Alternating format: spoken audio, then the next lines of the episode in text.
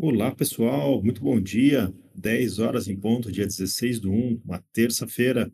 Estamos dando início ao primeiro Papo Pro CBR do ano de 2024, né? E temos aqui um cara que é quase sócio nosso do programa, e tantas vezes que já participou aqui, Marco Polo Viana, falando sobre um assunto aí que está tirando o sono dos desenvolvedores já na virada do ano, né? Desde a virada do ano, que são as mudanças relevantes nesse primeiro é, quadrimestre, né? De janeiro até abril, né? Muita MNT entrou na virada do ano, é, teve mudança para o social, teve mudança para várias áreas, né? E é incrível como o físico acha que o desenvolvedor não, merece ter um Réveillon sossegado, né? Eles falam, é dia 1 do 1, começa a tal obrigação, né? Então, o Marco Polo vai nos dar aqui um, um overview de todas essas mudanças desse primeiro trimestre, o que, que a software house tem que se atentar. É lógico que algumas mudanças afetam mais algumas software houses que atendem a um segmento específico, né? Mas né, é bom a gente estar meio por dentro delas, porque vai que você precisa interagir com alguma outra software house, né? E principalmente, né, às vezes tem aquele contador que está mais perdido que segue em tiroteio, chega falando para a software house que tem que ser feito de um jeito ou de outro. Então, é, apesar de você ser é, empresário ou desenvolvedor, você tem que acabar entendendo um pouco de, de, de contabilidade, de tributação, para conseguir dialogar com os contadores, né? Lembrando que não podemos falar mal dos contadores nesse programa, porque o Marco Polo também é contador, né? Além de desenvolvedor, ele também é contador. Então, não adianta a gente falar mal deles aqui, né? Marco Polo, muito bem-vindo, cara. Obrigado por ter nos ajudado a abrir esse programa. Só que bacana, sala cheia aí, um assunto bastante relevante que você sugeriu para gente. E seja bem-vindo e fique à vontade, o microfone é seu. Olá, pessoal. Muito bom dia. Feliz ano novo para a comunidade de automação comercial, comunidade do projeto ACBR. É um prazer gigante estar aqui, vocês sabem disso, é a nossa segunda casa. Hoje é quase indissociável falar, poxa, saque fiscal sem o ACBR, então a gente a gente se sente realmente é a nossa segunda casa, onde o ACBR não só precisar, mas a, der abertura para para a gente trocar ideia, sugerir, a gente está lá, se sente muito em casa e, como eu já falei outras vezes, são cinco anos aí nessa, nessa estradinha de compliance fiscal para software e a gente veio da comunidade. Então a gente, uma coisa que a gente não pensa em fazer é sair da comunidade. A gente só está aqui, só existe por conta da comunidade. Então, e o ACBR é um é o DNA de comunidade. Então a gente é estamos muito em casa, muito obrigado. Feliz ano novo aí para todo mundo, que comecem os jogos, né? 2024 tá todo vapor aí. E como eu já falei também em curso, em evento, não tem como você, desde desenvolvedor CLT até o dono da software house, não ter o mínimo, né, de conhe... o mínimo não, o médio a máximo de conhecimento aí da área fiscal e de automação, senão você está com um carro desgovernado, né? Você tem um software ali que emite documento fiscal, mas você não entende de documento fiscal, né? não ao ponto de ser um tributarista, né? Um, não, não é esse ponto, mas é quase, porque a gente acaba tendo que ajudar os contadores, né? que pedem umas pérolas de vez em quando. Então, é, realmente, é uma, é uma obrigação o domínio aí da área fiscal para quem trabalha com automação e não só da área fiscal, mas todo o ecossistema ali, né? Porque ah, seu software gera SPED, então não tem como você não dominar as regras de validação do SPED, já que você gera SPED. Ah, eu tenho integração com GNRE, eu tenho então tudo aquilo que você espeta seu software ou que seu software automatiza, você tem que dominar aquele processo. Por isso que a gente faz esse trabalho, né? Junto aí o, pô, o pessoal da CBR é, são expertos em automação também e documento fiscal, porque se a gente providencia serviço de consultoria ou componentes ou frameworks para essa área, então a gente tem que estar antenado. O maior exemplo disso é o calendário do ACBR lá no fórum, que muita gente não olha. Aquilo tinha que estar num painel, numa TV, na software house o calendário do ACBR aberto ali no mês, porque ali você já tem toda uma equipe fazendo todo um trabalho de mapeamento, botando num calendário para você não ser pego de surpresa.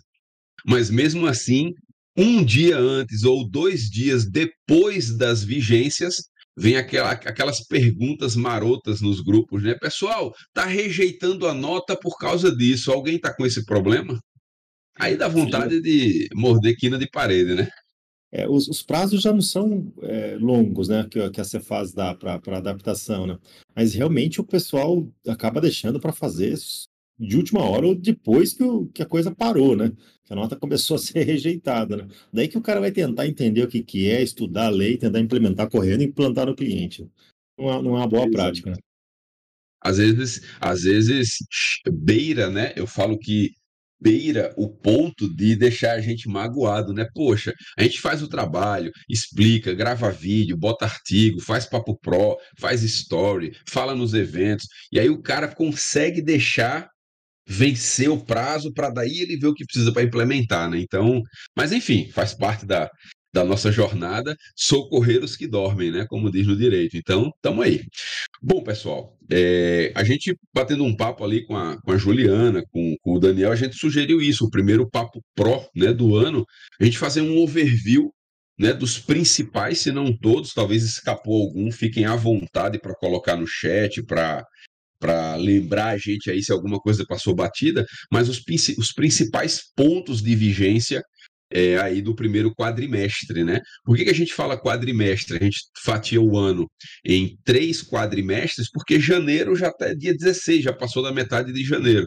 Então a gente já olha, a gente já mira pelo menos até abril para não ser pego de calça curta, né? E aí, no início do ano, eu destaquei uns pontos aqui. O primeiro deles é a nova tabela de ICMS né, dos estados. Então a gente teve aí alguns governadores danadinhos, né, se valendo da reforma tributária, alegando protegerem sua arrecadação, que a gente viu a fundo depois em outras lives, conversando com outros professores tributaristas, que realmente não, não é por causa da reforma tributária, mas a gente viu que em, é, é usando como justificativa a reforma tributária, eu estou colando no chat do Papo Pro, para quem está agora presente, para quem vai ouvir isso depois no podcast, pode solicitar do pessoal. Está aí uma imagem com a tabela de ICMS 2024, tá?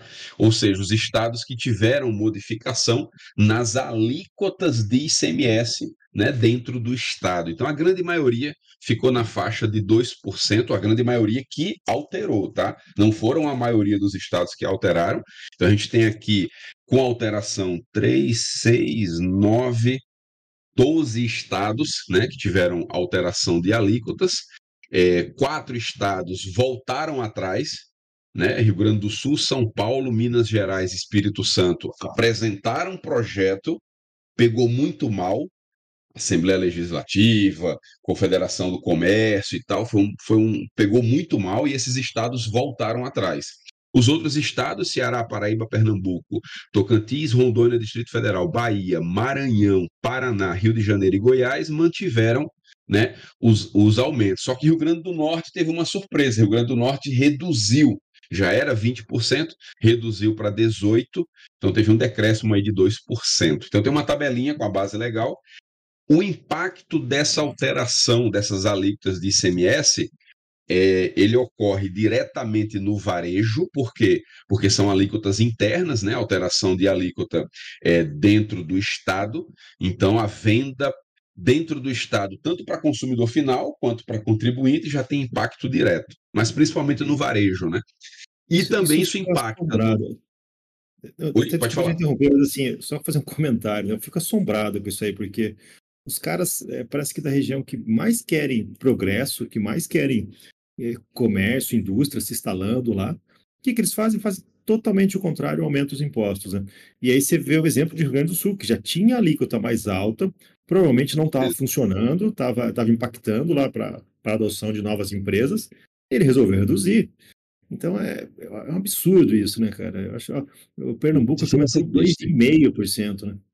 Exato. A gente, a gente vem de um período aí pós-pandemia, parece distante a pandemia, né? Hoje, 2024, só que o, os impactos e os reflexos da pandemia, eles ainda são sentidos e vão ser sentidos durante o tempo. Muita empresa fechou, que não abre mais, recessão. Então, assim, é, parece que quando a gente começa a se limpar de um monte de problema, os caras fazem questão de, né? Tá aqui, ó, mais uma paulada para a sociedade. Então é isso aí, temos essas alterações de alíquotas, impactam no varejo, impactam na venda contribuinte dentro do Estado, impacta nos cálculos do DIFAL, porque quando se fala em DIFAL, eu tenho uma diferença de alíquota entre a UF de origem e a UF de destino. E naquele estado de destino, eu vou ter uma diferença, eu vou ter um DIFAL maior ali para recolher. E também impacta no ICMS-ST, na substituição tributária. Porque no cálculo da substituição tributária, a alíquota de ST é sempre a alíquota da UF de destino. Então, eu tenho uma alíquota de ST maior. Eu tenho uma substituição tributária maior. Então, tem, é, apesar de ser uma alteração de 2% numa alíquota interna, que já onera, a gente tem impacto em várias frentes de cálculo aí com essa com esse aumento de ICMS. Então, é, tá aí, a gente começou o ano né, com alíquotas novas de ICMS como primeiro ponto de destaque. Para o software, quem fez o dever de casa e não deixou nada fixo no código, está na mão do usuário, né? Ele só altera lá a alíquota da UF dele e o software provavelmente vai fazer o trabalho de cálculo em função da nova alíquota que o usuário cadastrar ou alterar ali com orientação do contador dele. Acho difícil alguém ter a alíquota de ICMS fixa no código, mas sempre brota alguma coisa que nos surpreende, né? Então, se alguém tem a alíquota de ICMS fixa no código, vai ter que recompilar e alterar isso aí. Às vezes o pessoal põe a alíquota padrão, né, dos estados no código. Eu não gosto muito dessa abordagem, não, mas é. É, quem fez é bom, isso. Né? Uma, uma outra é, coisa exatamente. que eu ia salientar em relação a banco de dados, é, essas alíquotas, tem, tem empresas que normatizam demais o banco, né? Então, a alíquota, em vez de ficar lá no, no cadastro, na, na venda, na, no, it, no item da venda, né? Ela está no cadastro de produto. Então, se, teoricamente, você normatizou, você está economizando um campo, faz a referência lá. Só que agora, se você muda no produto, todas aquelas vendas anteriores mudariam também. Então, é importante também ter a, ter a alíquota lá no, no, na venda do item, né? Exato. Um, um, há exatos cinco anos atrás, um grande abraço para o Rodrigo Mourão.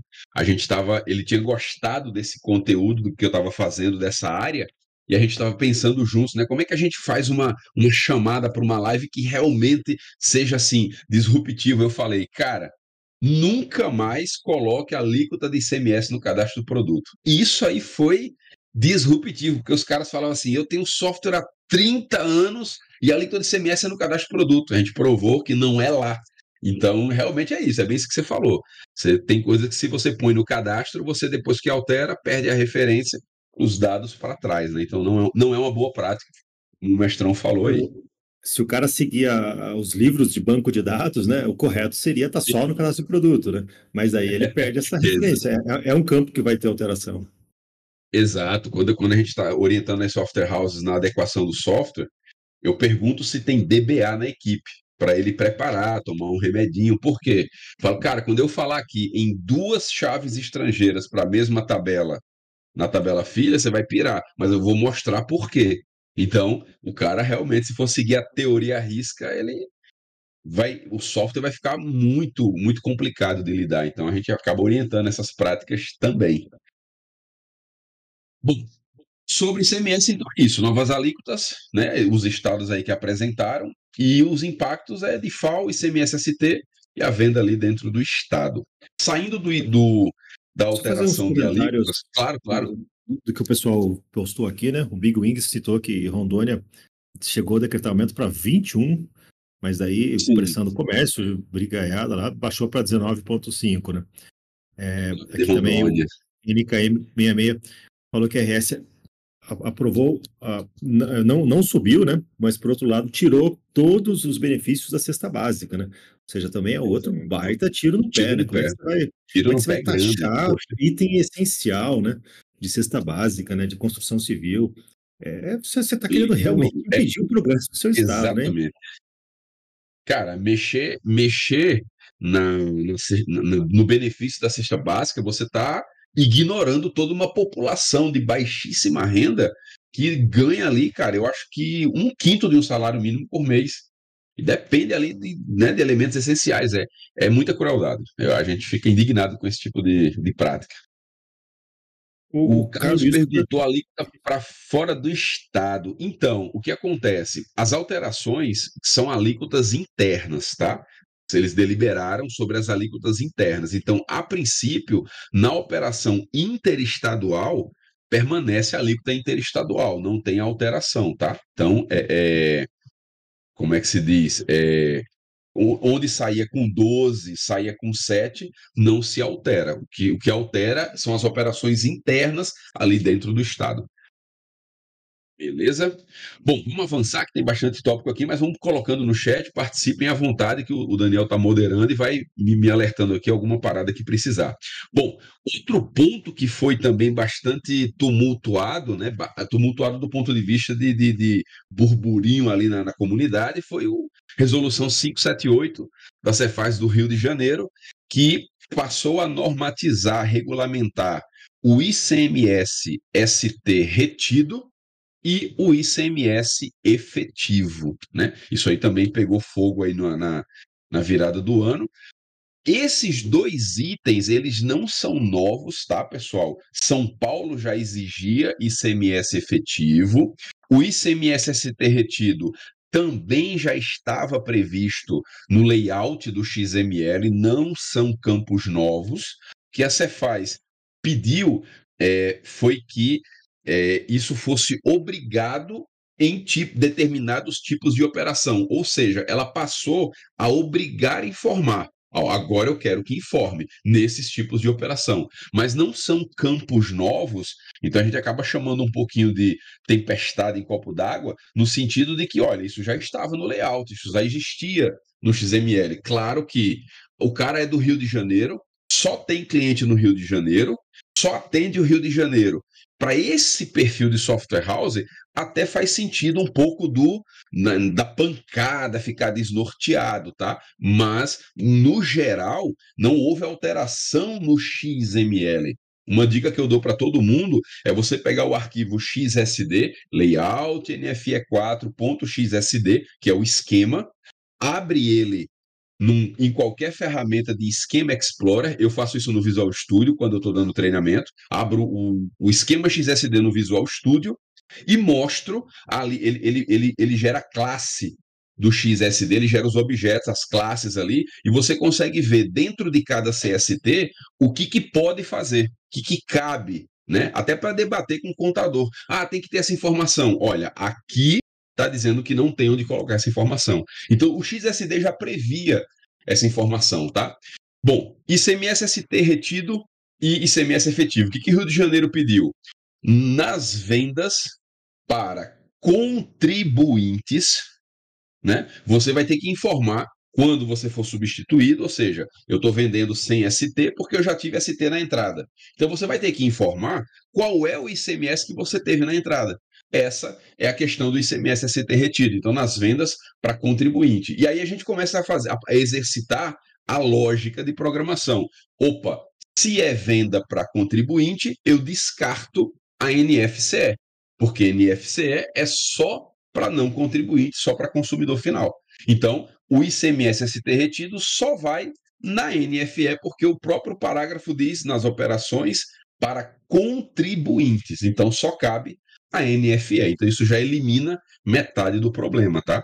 E aí, é, o grande dilema desse caso é que no ICMS ST retido, você pode ter dentro do mês várias compras com ST de vários locais diferentes, né?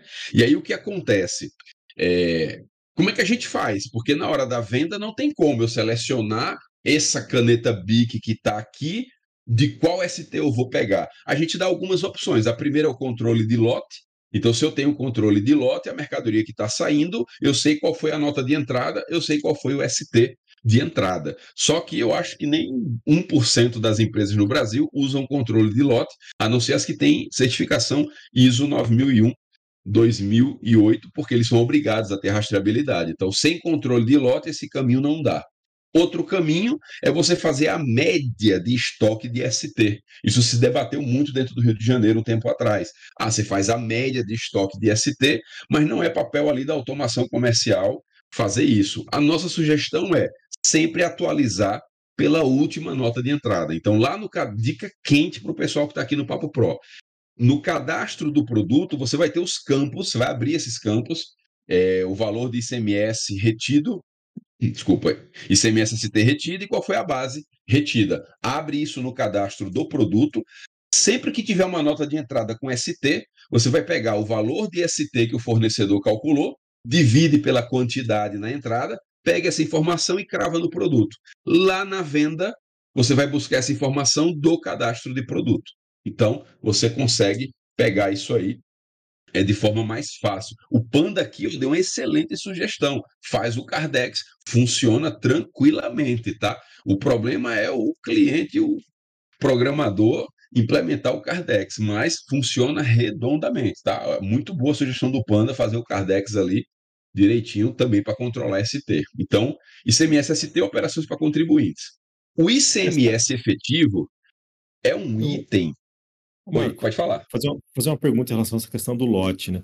É, porque eu não vejo, por exemplo, num varejo, você num caixa ou numa farmácia, per, ah, perguntando para o operador qual lote você quer. Esse produto tem três lotes, qual deles você vai vender? O cara simplesmente Exato. não vai saber responder, né?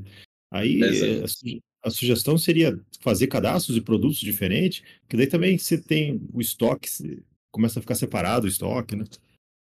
Exato. Aí você tem, ou você atualiza pela última nota, ou implementa o Cardex que o Panda sugeriu aqui, que aí pelo Cardex você consegue é, chegar na ST daquele item. Só que de alguma forma você precisa vincular esse item que está saindo ao movimento. O Cardex, vai, o Cardex vai fazer uma fila, né? Etc e tal. Primeiro que entrou, primeiro que saiu, etc e tal. Não é uma coisa simples e você não pode soltar isso na tela para o usuário resolver. Isso, aí, aí, você vai parar a fila do caixa.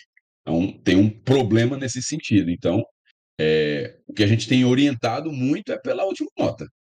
Entrou a nota com ST, atualiza o produto e na venda puxa de lá. Pronto, você atendeu aquilo ali. Se caso você tenha uma divergência na apuração, é resolvido na escrituração fiscal, que é o caso do ICMS efetivo. Tá? O ICMS efetivo, quando saiu isso aí há uns anos atrás, eu fiquei muito assim indignado. Por quê? Eu entendi o conceito do ICMS efetivo. O que é o ICMS efetivo? Você está comprando a mercadoria com ST e está vendendo sem destacar ICMS, porque você já, teoricamente, você já pagou esse ICMS na entrada. Beleza, show de bola. Só que acontece que o ICMS ele incide sobre o preço de venda. E o ICMS ST na entrada, por mais que tenha o MVA, que calcularia a margem do produto, sempre tem uma diferença em relação ao preço que você venderia. Aí o Estado quer o seguinte: informe qual é o ICMS que você destacaria se não tivesse ST. Só que essa informação o Estado já tem, ele já sabe qual é a alíquota interna dele. E aí ele quer que você informe qual é o ICMS que você venderia se não tivesse ST ou se você não fosse do Simples Nacional. E aí ele faz um encontro. Olha, você gastou 10 reais com ST, você vender, você venderia gastando 11 reais de ICMS, então você ainda me deve um real. Só que isso aí, essa apuração, ela é feita na escrituração fiscal. Na minha opinião, não cabe ICMS efetivo no documento fiscal. Não é uma informação para o documento fiscal. Isso é, isso é uma apuração. A diferença real de ICMS. Isso é lá na escrituração fiscal. Mas eles pediram para colocar isso, São Paulo, que começou com isso, pediram para colocar isso no documento fiscal. Então, você tem que calcular o ICMS que você destacaria. Esse é o ICMS efetivo. E aí, para o pessoal de software, em termos de algoritmo, o que, que você vai fazer? Você vai calcular naquela venda o ICMS 00 ou o ICMS 20. Tem que ter uma flag que indique se aquele produto teria redução de base. Tá? Então, se ele marcar a flag que teria redução de base, você vai pedir qual é o percentual de redução e vai calcular o ICMS efetivo com a redução de base ou não. Então, tem que indicar em algum lugar no seu cadastro de regra fiscal. Quem está aqui na plateia, que é assinante ou já fez o curso de arquitetura fiscal, já sabe o que é o famoso cadastro de integração fiscal, né? o cadastro de regras fiscais. E ali a gente o cadastro de regras fiscais é igual aquele filme Gremlin, você joga água, pipoca, né? Então é flag para todo lado, mas fica num lugar só. Então facilita a vida do usuário Esse é o conceito do ICMS efetivo. E aí, esse ICMS efetivo no Rio de Janeiro, e em São Paulo, ou qualquer outro estado que vir a exigir o ICMS efetivo, é tanto na NFE ou na NFCE, nas operações a consumidor final. Aí sim eu tenho os dois modelos, porque tanto a NFE quanto a NFCE tende venda a consumidor final. Já o ICMS a se ter retido, somente a NFE, porque é somente nas operações para contribuintes. Então, as duas primeiras pancadas de início do ano foram essas: atualização do ICMS e o ICMS efetivo e retivo e retido no Rio de Janeiro. Ok? Ô, Alguma dúvida, algum comentário? É, pode, pode, mandar. Essa, essa do ICMS efetivo que, que, que alguns estados exigem que você preencha essa tag, ela não seria, não poderia ser usada também para o caso de você acabar vendendo um produto abaixo do, do MVA que é estipulado pelo governo? Daí também você tem um instrumento para você pedir recuperação de imposto. Que você, já que você não vendeu com o lucro que o Estado presumiu que você ia ter, você também teria direito de receber um imposto que foi retido lá na, na base, né? É, de Sim, receber a diferença disso, né? É, é, será que não é um da mesma forma também? que ele cobra a diferença, ele também tem que devolver a diferença se você vendeu a menor. E aí os estados criaram um alguns estados criaram um dispositivo que é o caso do Rio Grande do Sul, criou o HOT ST. O que, que é o HOT ST? É um programa que você assina, que você adere como lojista, como contribuinte, para dizer o seguinte: olha, eu estou no HOT ST e na apuração da diferença de ST, se houver diferença a pagar, eu não pago, e se houver diferença em haver, eu também não cobro. Então a empresa adere ao programa de compensação de ST para não fazer, ela declara a diferença, mas o governo não cobra, nem você cobra o governo. O Rio Grande do Sul fez isso há uns três ou quatro anos, implantou o ROT ST, e as empresas são estimuladas a aderir é, para poder. Você não me cobra, eu não te cobro, entendeu? Mas, mas aí, independente do valor, se um tem a mais a pagar ou não, é, simplesmente não, não faz a conta, um perdoa o do outro. É, aí tem as questões jurídicas e legais, onde é feita uma apuração, é feita a declaração, e nela você informa que você está dentro do programa Rota ST. Então você não me cobra. Na, naquele mês foi feita aquela apuração. Nossa, eu deveria para o governo, mas eu estou no Rota ST, ele não vai me cobrar. Nossa, o governo estaria me devendo esse mês, mas eu estou no Rota ST, eu também não vou cobrar o governo. É mais, a grosso Caramba. modo, precisa é formalizar através de declaração. Isso, até o Estado jogando a toalha, porque ninguém consegue fazer os cálculos corretos e chegar à conclusão quem está devendo para quem, né? Tem um meme muito engraçado na internet, que é dois caras discutindo numa sala e um joga a cadeira no outro. Você precisa me informar a sua declaração. Aí o outro fala, mas você já sabe quanto eu devo. Aí o outro fala, mas não importa, você que tem que declarar. Então é, é, reflete exatamente essa, essa situação.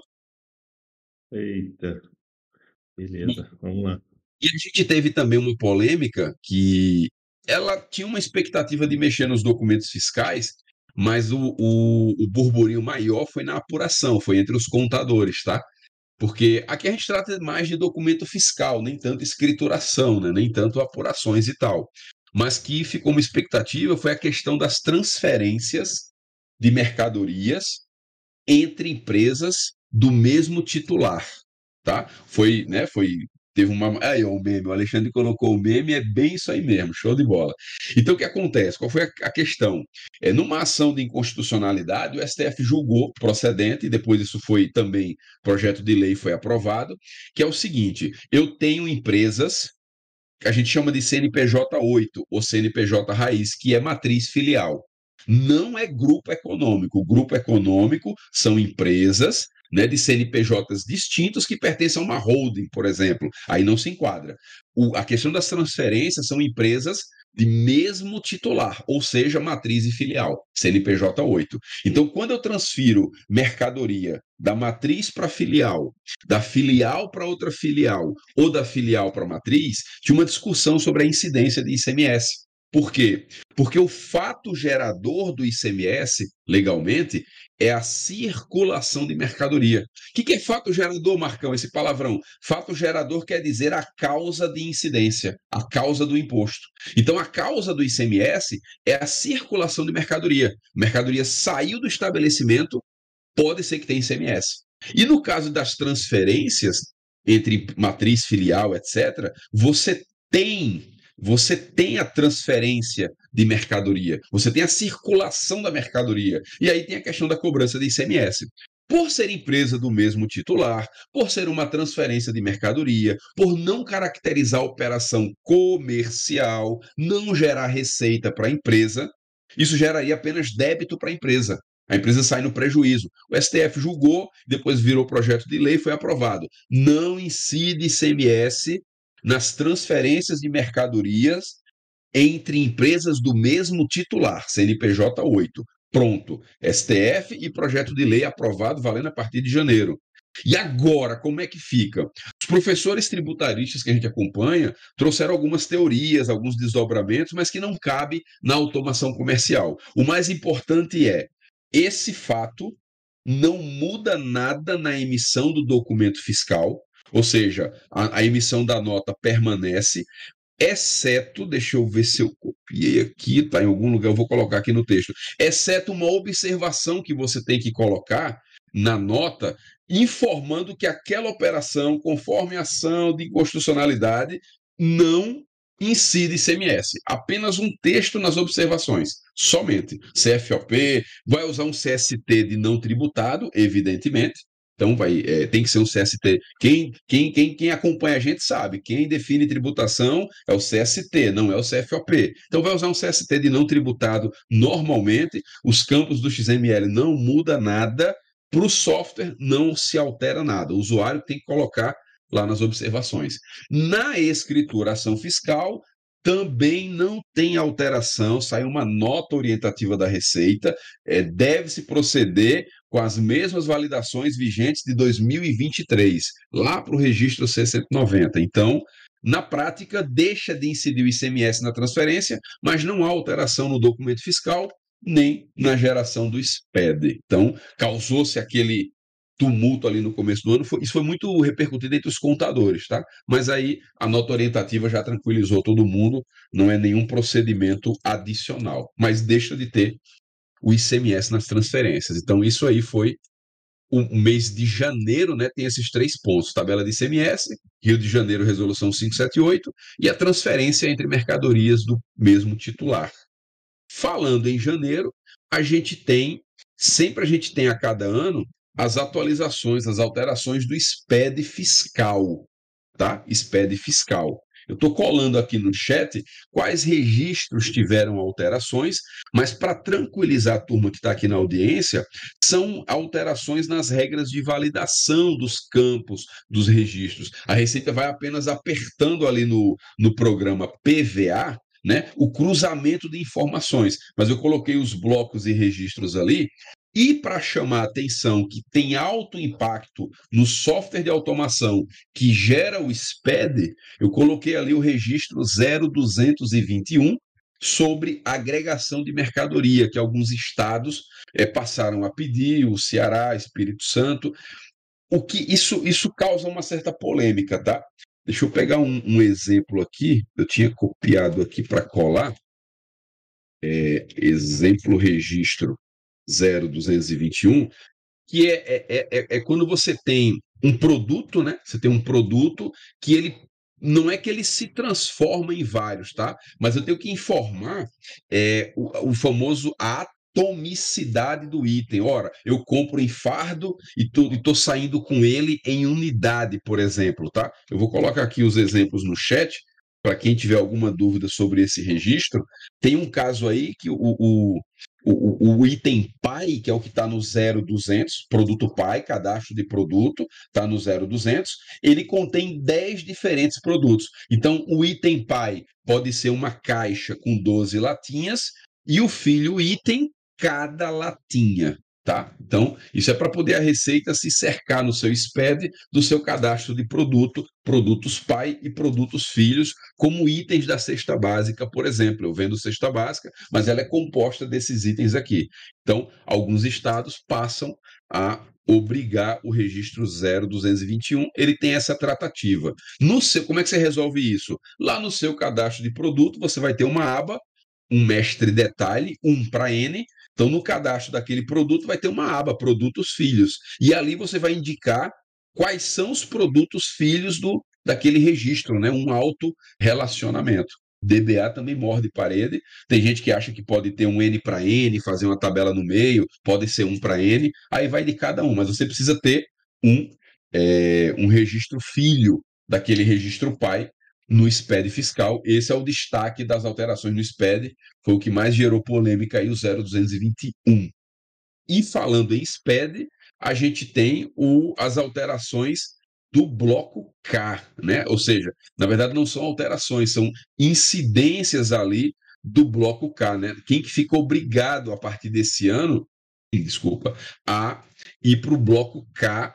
O bloco K, para quem ainda não, não compreendeu, não tem ideia, o bloco K é o registro no SPED fiscal que trata de produção e estoque. O que a empresa produziu e o que as empresas estocam, ok? Então, muitas empresas são obrigadas a declarar o bloco K, mesmo as que não são indústria, porque ali tem informação de estoque. Então, você tem que ter um parâmetro lá no seu geração de SPED, qual é, quais blocos devem ser entregues, ok? E aí eu estou colando aqui no chat do, do Papo Pro sobre o bloco K para 2024, salvo alguma alteração, esse calendário ele segue os quinais, tá? Então, o quinai ele tem divisões, né? Tem a classificação, e aí as divisões 13, 14, 15, 16, 17, 18, 22, 26, 28, 31, 32 se enquadram no bloco K, na obrigatoriedade do bloco K para 2024, tá? É escrituração completa,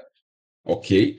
a escrituração completa, ela diz quais são os blocos e registros, tá? E aí tá lá no manual, no guia do SPED fiscal, o bloco K, assim como todos os outros, é o me... não existe um manual separado para o bloco K, tá, pessoal? É o mesmo manual da FD, o mesmo guia, né, da, da FD que atende o, o bloco K, ele é apenas mais um bloco de registros ali no manual.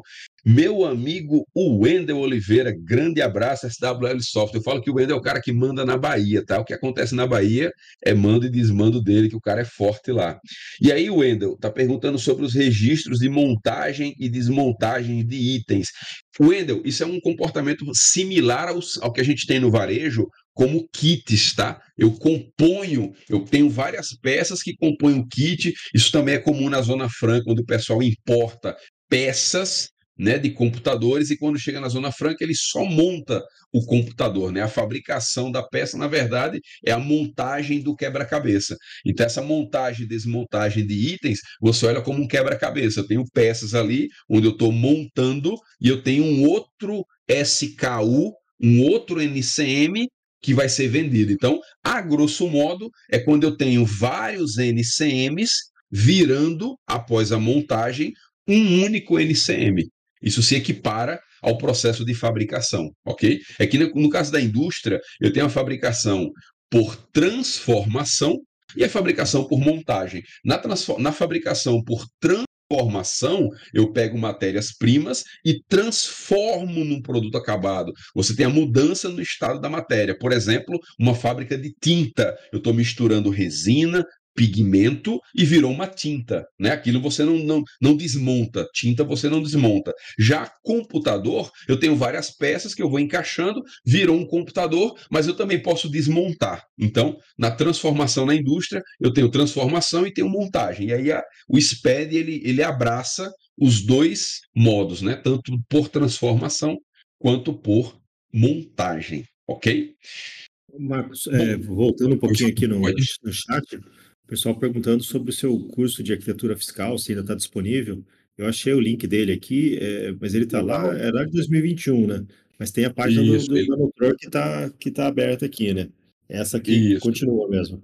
Vou, vou continua assim, ele a gente tem umas. Claro que a gente sempre tem uma ou outra atualização, o pessoal renova ali anualmente é, como é que se diz, para continuar tendo acesso ao conteúdo, esse arquitetura fiscal ele ficou meio que um livro de cabeceira, porque a gente trabalha nele com o pessoal os conceitos, a modelagem e as classes fiscais. Então, o que modificar é muito pouco para você ajustar, porque toda a base foi feita com uma arquitetura de software, na arquitetura fiscal. Então, está assim disponível, ele continua resolvendo 90% dos problemas e aquele 10% você resolve. Não queria fazer mexer, não, mas você resolve via assinatura com suporte ali, mas está disponível sim, fiquem mil por cento à vontade, tá? Bom, Cara, eu postei também um tópico que o Elton criou, dizendo que o, o ACBR SPED fiscal já está preparado para 2024, com todos os ajustes sempre, do Guia sempre. Prático 3.1.6. Né? Isso, lógico, graças à contribuição da, da, da, da comunidade do, do ACBR que usa. Quando vem essas demandas, a gente coloca aqui no nosso backlog para desenvolver.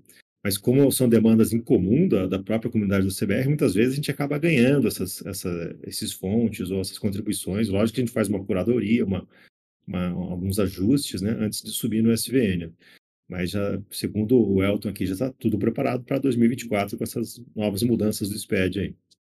Eu digo que o framework CBR ele se tornou um organismo vivo, quase que independente, né? Porque entra a comunidade, vem com correção, com sugestão, já vem com alguma coisa que vai estourar, a equipe faz a curadoria, já publicou, está liberado. Então a CBR está anos-luz aí na frente é, do que vem acontecendo, porque quando vem a vigência, já está pronto. Não, não, é um, é, é eu, eu, eu falo que é um organismo vivo que ele já fica se autoalimentado, né? já se retroalimenta.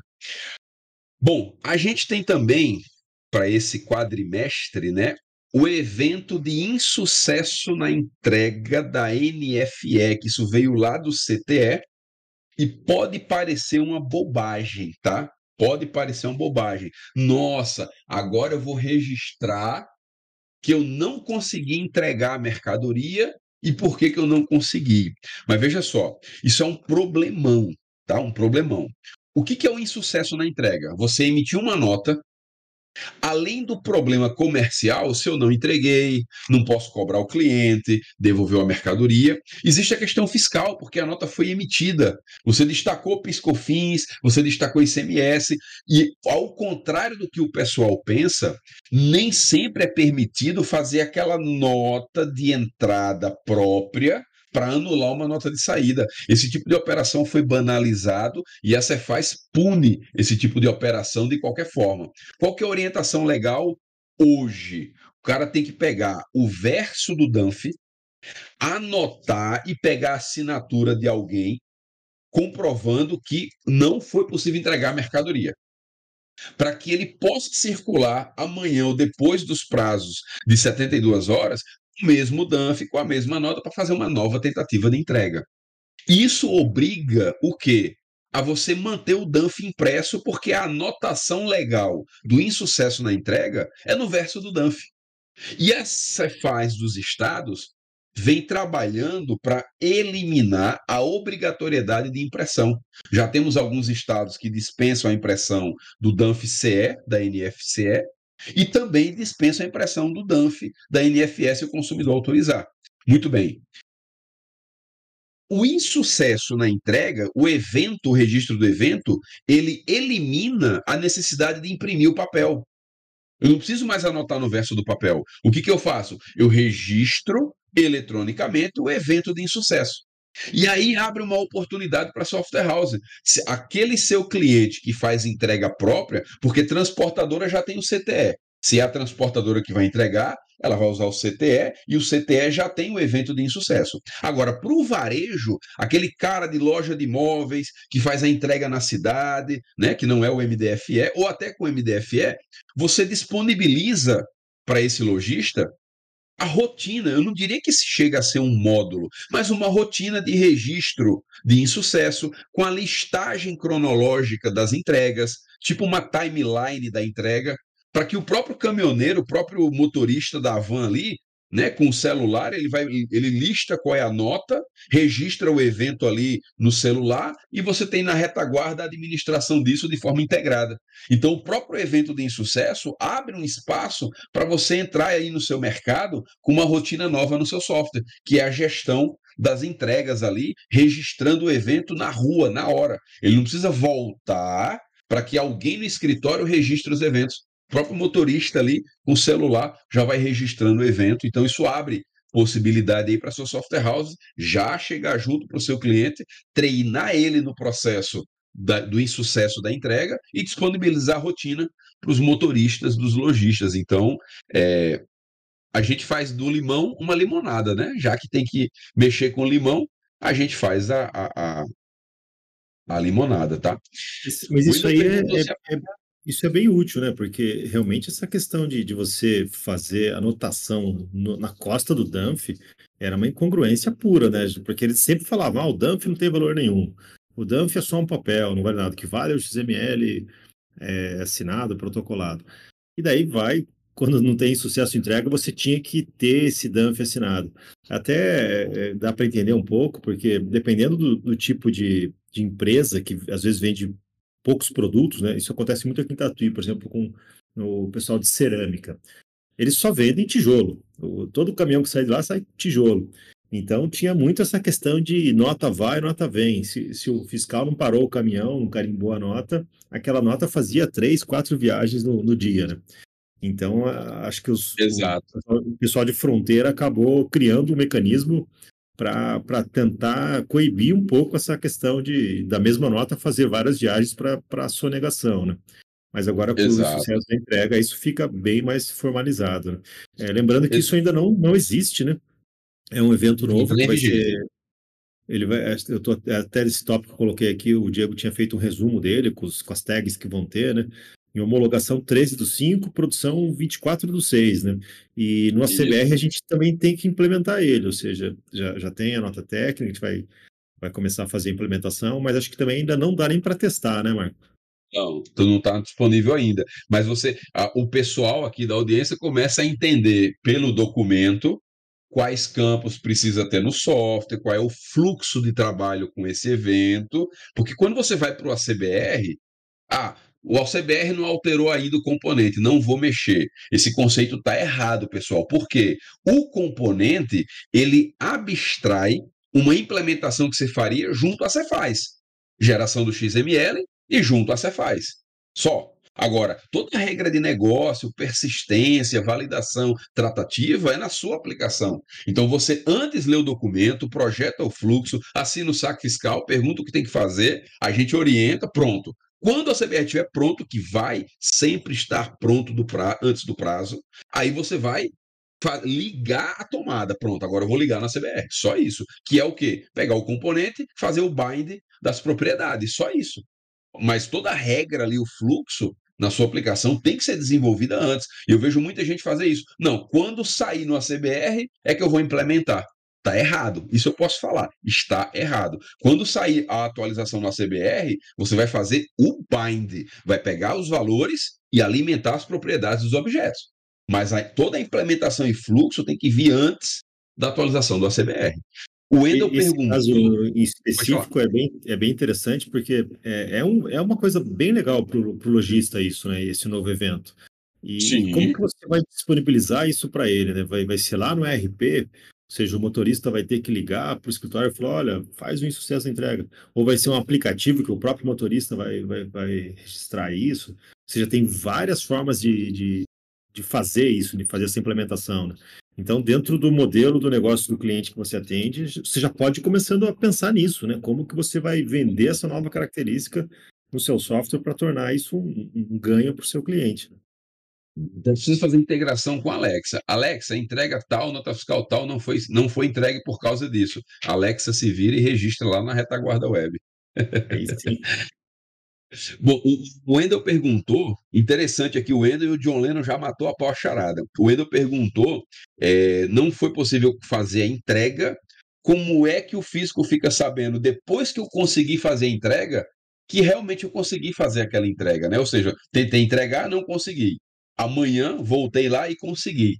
E aí a gente tem o cancelamento do insucesso eu, eu, registro o evento do insucesso da entrega, eu estou dizendo para o fisco, não entreguei, a nota está emitida e eu não consegui entregar. No dia seguinte você fez a entrega, você registra o evento de cancelamento do insucesso. Você está dizendo, opa, esse insucesso não existe mais, eu consegui entregar. Então, o cancelamento do insucesso, ele, é, ele equivale a você registrar a entrega. Eu acho que eles poderiam ter criado o tipo do evento também para confirmação da entrega, já que tem o insucesso e o cancelamento. Mas subentende-se que o cancelamento é um. O, o, cancela, o cancelamento é, um, é como se fosse a entrega, né? E o, o NNKM perguntou se a tentativa. Só, só para deixar claro, o cancelamento não está cancelando a venda e voltando os produtos para o estoque. Ele está cancelando o evento de insucesso de entrega. Isso. Ele é, ele é aquele liquid paper, aquele corretivo que você passou atrás do dump. Não, eu consegui entregar. Pinta de branco ali e esquece. é mais ou menos nessa linha. A cada tentativa deve registrar um novo insucesso?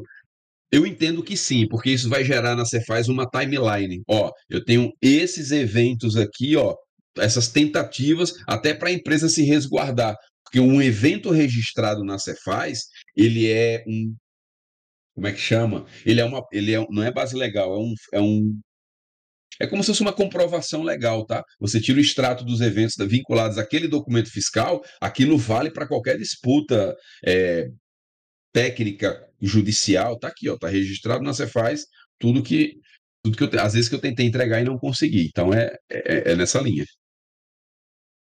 Lembrando que esse evento, esse evento é um evento opcional, né? A software house que fala, ah, não vou, não vou implementar. Se de repente para o seu modelo de negócio não faz sentido esse evento, você não precisa implementar ele, né? Mas com certeza acho que é uma característica que todo varejo vai, vai querer. É, uma forma de você ajudar o seu cliente a sair na frente aí no seu mercado, se destacar, fazer um, um bom feature marketing, né? Como diz meu amigão Túlio Bittencourt, tem que fazer marketing dos recursos, então é um bom feature marketing você sair na frente com isso aí sim. Bom, e nesse, nesse, nesse, nessa mala de coisas que a gente está viajando aí do ano 2024, a gente tem a morte do CTE 3.0 e o CTE 4.0, né, que é descontinuado, morre literalmente, RIP CTE 3.0. E aí o que, que muda né, com o CTE 4.0? Tem alguns pontos que eu coloquei aí, que é a descontinuidade do CTE de anulação, né, a inutilização de CTE não existe mais, ok? E o CTE, de, o CTE no CTE de substituição, o evento de, de desacordo do serviço de transporte também vai poder ser registrado por pessoa física, né? Que antes era só para pessoa jurídica, ok? E a gente tem um avanço também, que é a impressão do DACT. No CTE 4.0 é dispensada a impressão do DACT, né, do o DANF do CTE, exceto se for uma política da transportadora, ela exige que todos sejam impressos. O contratante do, do transporte exige o DACT impresso, então tem que imprimir. É igual o consumidor está dispensado a NFCE, mas se ele exigir, você tem que imprimir, ok? Ou se o DACT for, ou se o CTF foi emitido em contingência, né, FSDA. Aí sim você tem que imprimir só nesses casos. Então, eu toda toda dispensa de impressão eu considero um avanço, porque se tem o XML, se está na Cefaz, se tem Android, se tem notebook, se tem ferramenta, não há necessidade de se prender a papel, salvo quando tem que pegar uma assinatura de todo jeito, reconhecer no cartório e carimbar. Se não tiver isso, não precisa imprimir. Então, a impressão ela fica dispensada. Né? Tem alteração no CTE complementar, ou seja, você vai poder complementar até 10 CTEs de uma vez só, e não mais um complemento para cada CTE. Posso emitir um CTE complementar, englobando 10 CTEs ali, fazer um lote de CTE complementar. Isso também é um avanço. Vai ter informação do CRT no CTE, quando é simples nacional, quando é simples nacional com excesso de receita bruta, regime normal e o MEI, o CRT do MEI. Eu falei um tempo atrás no workshop que a gente fez sobre MEI, como é que seu software house pode ser estratégica para o MEI, e um dos pontos que traz a relevância para o MEI no nosso mercado é justamente o MEI ganhar um próprio CRT. Por mais que foram revogados os CFOPs e CSOSNs, mas o MEI vai perdurar muito. O ecossistema do MEI, para mim, não tem volta. E aí o software de pequeno varejo, software house de microempresa, que olhar com carinho para o MEI vai, vai atender, vai se dar bem nesse mercado, tá?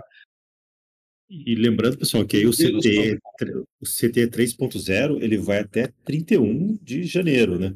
Tá, já está no calendário da CBR decretado lá o fim dele em 31 de janeiro. Então, eu acho que tem gente que ainda está usando a 3.0, né? não, não, fez os ajustes para implementar a 4.0.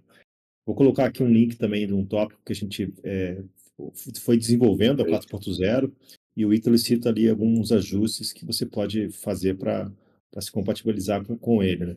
Então, é, ficar bem atento a isso. Pode ser que, que a coisa pare de funcionar se você não fizer as migrações para o 4.0. Exato. Grande abraço para o mestrão Ítalo. Cara, o Ítalo é um cara que eu tiro o chapéu, conhece as notas técnicas, traduz.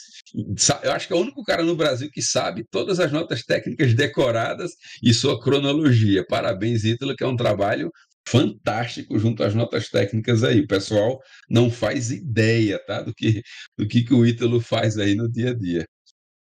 Bom, Evento de conciliação financeira. Isso é para a turma que quer andar organizado e quer, faz questão de comprovar para você faz. Olha, o que eu vendo, tá aqui o que eu recebo, é o que entra na minha conta, é o que eu estou cobrando, tá? Eles se confundem ali com o registro 1601, mas é mais ou menos o 1601 no documento fiscal.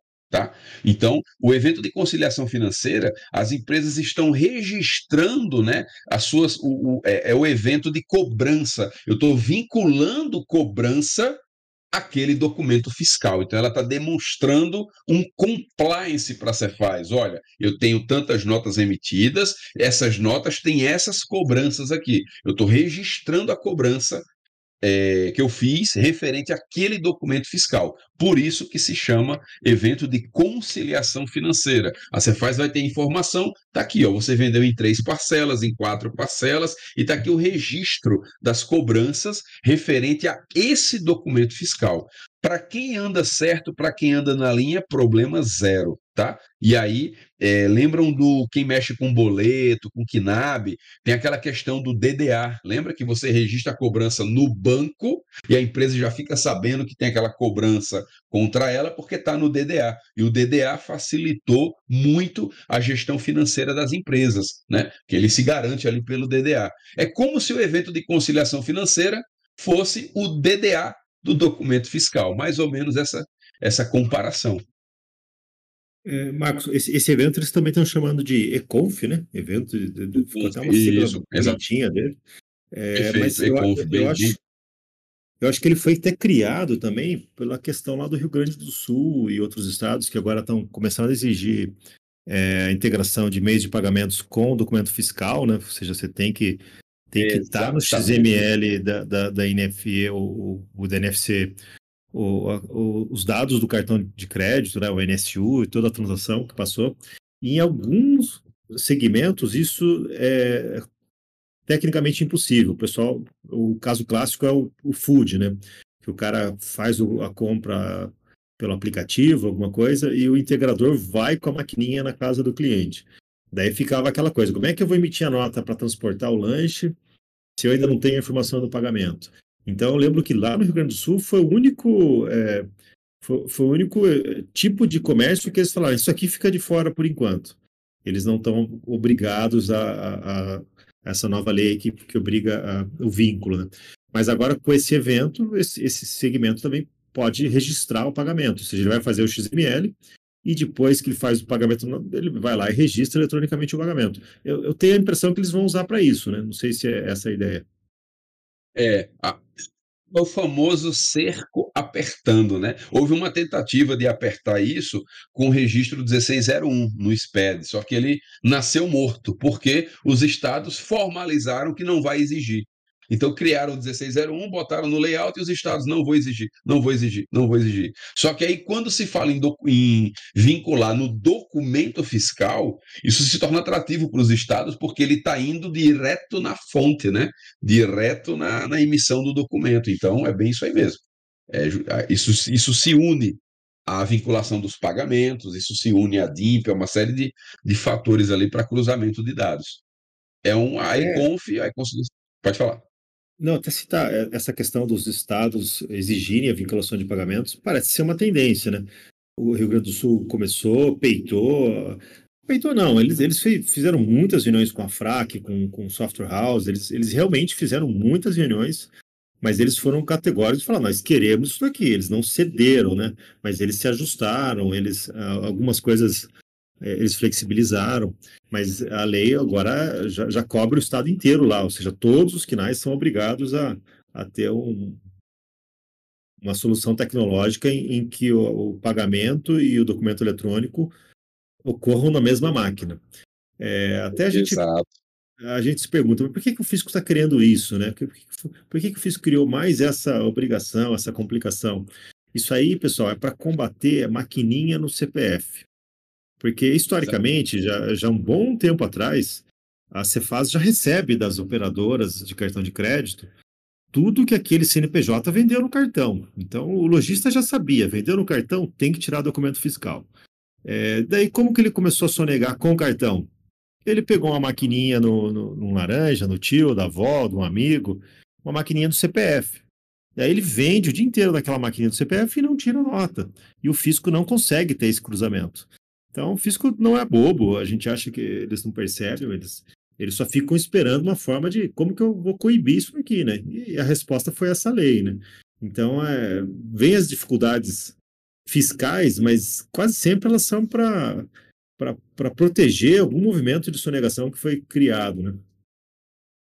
Exato, exatamente. O, o no, eu, eu tenho uma informação que eu não tinha é, dimensão né, da, da importância do impacto dela, e eu aprendi ela numa aula que você deu lá no curso de arquitetura fiscal sobre meios de pagamentos, quando você falou. O pessoal não tem noção de quanto dinheiro tem na mesa quando se fala de PDV. E aquilo ficou assim até a gente poder. Rapaz, o mestrão tem razão, porque o pessoal, eu quero fazer integração, quero fazer integração, ah, preciso fazer integração, mas não olha a oportunidade de negócio. Eu diria que esse ano é o ano da software house ganhar dinheiro com meio de pagamento. Ela vai conseguir remunerar o, a, o passivo da integração. Toda integração é um passivo. Você gastou tempo e energia para fazer aquela integração. E como é que a remuneração vem? Ué, com o modelo de negócio que aquele meio de pagamento tem para você. E aí, com a tendência, quase realidade, dos estados virem obrigando a vinculação de pagamento, é uma modernização, porque quando a gente tinha antes, na época do SF, era obrigatoriedade do TEF. Hoje não. Hoje é o pagamento vinculado, não importa como é que vem esse pagamento, ele tem que estar vinculado. Aí a gente sabe que tem Android, API, etc. É oportunidade da software house ganhar dinheiro com pagamento no PDV que ela já atende. Na sua carteira atual de clientes, você já tem como incrementar a receita, procurando o pessoal, a CBR é distribuidor Paygo, já é assim, careca né, na prática, né, Daniel? E, e na, e na vivência, na como como a software house ganhar dinheiro com TEF, com meio de pagamento. Então, esse é o ano de quem não tem meio de pagamento no seu radar ficar atento, porque tem muita oportunidade na mesa. Eu, eu até, complementando o que você falou, dá, dá um exemplo bem simples. O, é, até quem ilustra exatamente isso é uma palestra tá no, do dia da CBR do, do, do CEO da Matera. Ele, ele, ele cita que o PDV virou um hub, o PDV virou um hub de serviço. Todo mundo vai querer se plugar no seu PDV, porque você está lá na ponta atendendo o cliente. Então, todo mundo vai querer fazer uma integração com o seu PDV. É, é, é, um cara que tem uma API de troco, é um cara que tem uma API de pagamento, todo mundo vai querer plugar ali. Agora, a software house ela tem que se perguntar: o que, que eu ganho com isso? Porque, por exemplo, vamos lá, você pega uma, uma software house que faz uma integração com o Cicobi, Cicred e tal, para Pix. O cliente está pedindo, eles querem, você, ele já levou um monte de chapéu do, do Pix com QR Code estático. Fala, vamos fazer essa integração aqui, pegar a CBR tem o componente. Você faz a integração, não é nem difícil de fazer. Você faz a integração, coloca no seu PDV. O que, que aconteceu nesse cenário? Seu PDV virou uma máquina de fazer dinheiro. Que agora cada transação que está passando ali está gerando alguns uh, uma, uma porcentagem para quem? Para o banco. Não é para você. O banco está ganhando mais dinheiro com o seu PDV do que você nesse cenário. Porque ele está ganhando porcentagem de tudo que passa. E a software house está só ganhando a mensalidade. Então a software house, quando for fazer uma integração nova, ela tem que ter um pouco de frieza nesse momento e falar assim, o que, que isso como que eu ganho uma fatia disso daqui? Afinal, eu que estou na ponta, eu que vou dar suporte, eu que estou correndo risco aqui se a transação não for paga ou falhar. Mereço ganhar. E, e a maioria dos bancos simplesmente não paga nada. Eles exato, mal fornecem exato. a documentação de integração para a software house, mal, mal fornecem um sandbox para a software house trabalhar. E, e, eu vejo muita, muita software house fazendo essa integração e, e falar, ah, agora eu fiquei livre do TEF, fiz uma integração aqui direta. E daí? Você também não está ganhando nada, você está correndo risco na operação se ela não for paga, né? Então acho que tem que ter um pouco de frieza e entender que, que tem esse dinheiro na mesa que a software house pode ganhar, sim, deve ganhar. Ela, ela participa do processo, ela corre risco.